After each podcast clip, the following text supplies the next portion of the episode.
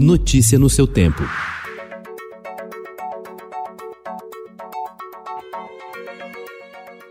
Olá, seja bem-vindo. Hoje é terça-feira, 12 de janeiro de 2021. Eu sou Gustavo Toledo, ao meu lado, Alessandra Romano. E estes são os principais destaques do jornal O Estado de São Paulo. Após um século, Ford encerra a produção de veículos no país. A montadora, primeira a se instalar no Brasil em 1919, anunciou o fechamento de todas as suas fábricas. Banco do Brasil quer fechar 112 agências e cortar 5 mil funcionários. O ministro Eduardo Pazuello disse que o plano de vacinação contra a Covid-19 pode priorizar a aplicação da primeira dose na população para acelerar a imunização em massa. Câmara pede impeachment de Donald Trump.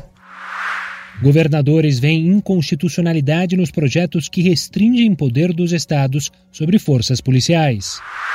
Pista no quintal e sonho olímpico. Uma das melhores skatistas do mundo, Indiara Asp, está construindo uma pista na casa do pai, em Florianópolis. Água do tomate, essência do verão no prato e no copo, sabor potente transforma pratos e drinks. Cursos para todos os gostos: arte, música, literatura, cinema. Opções gratuitas e pagas, presenciais e online. Notícia no seu tempo.